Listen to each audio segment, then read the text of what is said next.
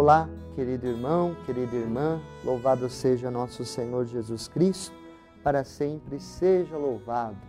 Uma feliz e santa Páscoa este domingo, dia do Senhor. Programa Verbo, a palavra de Deus da Diocese de Santo André. Eu sou o Padre Cleiton da paróquia Santa Maria Gorete, na cidade de Santo André, trazendo a palavra deste domingo, domingo de Páscoa, dia 4 de abril de 2021. A palavra de Deus que hoje vamos meditar está em João, capítulo 20, versículos de 1 a 9. No primeiro dia da semana, Maria Madalena foi ao túmulo de Jesus, bem de madrugada, quando ainda estava escuro, e viu que a pedra tinha sido retirada do túmulo. Então ela saiu correndo e foi encontrar Simão Pedro e o outro discípulo, aquele que Jesus amava, e lhes disse: Tiraram o Senhor do túmulo e não sabemos onde o colocaram. Saíram então Pedro e o outro discípulo e foram ao túmulo. Os dois corriam juntos, mas o outro discípulo correu mais depressa que Pedro e chegou primeiro ao túmulo. Olhando para dentro, viu as faixas de linho no chão, mas não entrou.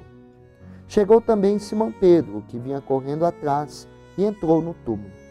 Viu as faixas de linho deitadas no chão e o pano que tinha estado sobre a cabeça de Jesus, não posto com as faixas, mas enrolado num lugar à parte. Então entrou também o outro discípulo, que tinha chegado primeiro ao túmulo. Ele viu e acreditou. De fato, eles ainda não tinham compreendido a Escritura, segundo a qual ele devia ressuscitar dos mortos. Palavra da salvação. Glória a vós, Senhor.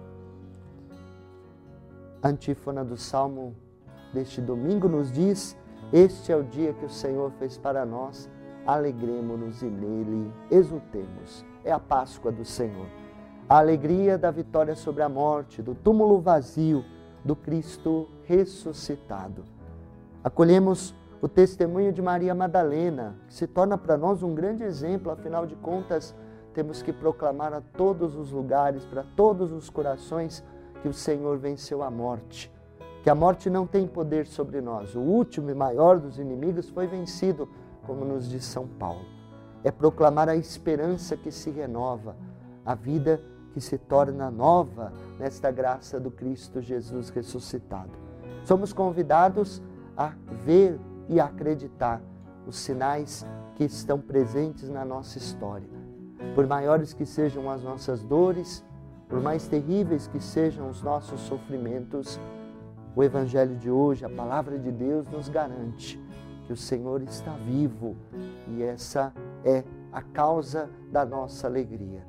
É a Páscoa que se faz presente entre nós, mesmo com os sofrimentos que estamos vivendo, esse tempo de pandemia terrível, que nós possamos sentir no coração essa certeza do amor do Pai. Este é o dia que o Senhor fez para nós. Alegremos-nos e nele exultemos. E que Deus possa derramar as suas bênçãos e sua graça sobre a sua vida, sobre a sua família.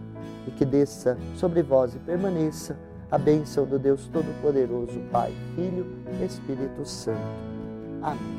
Uma feliz e santa Páscoa.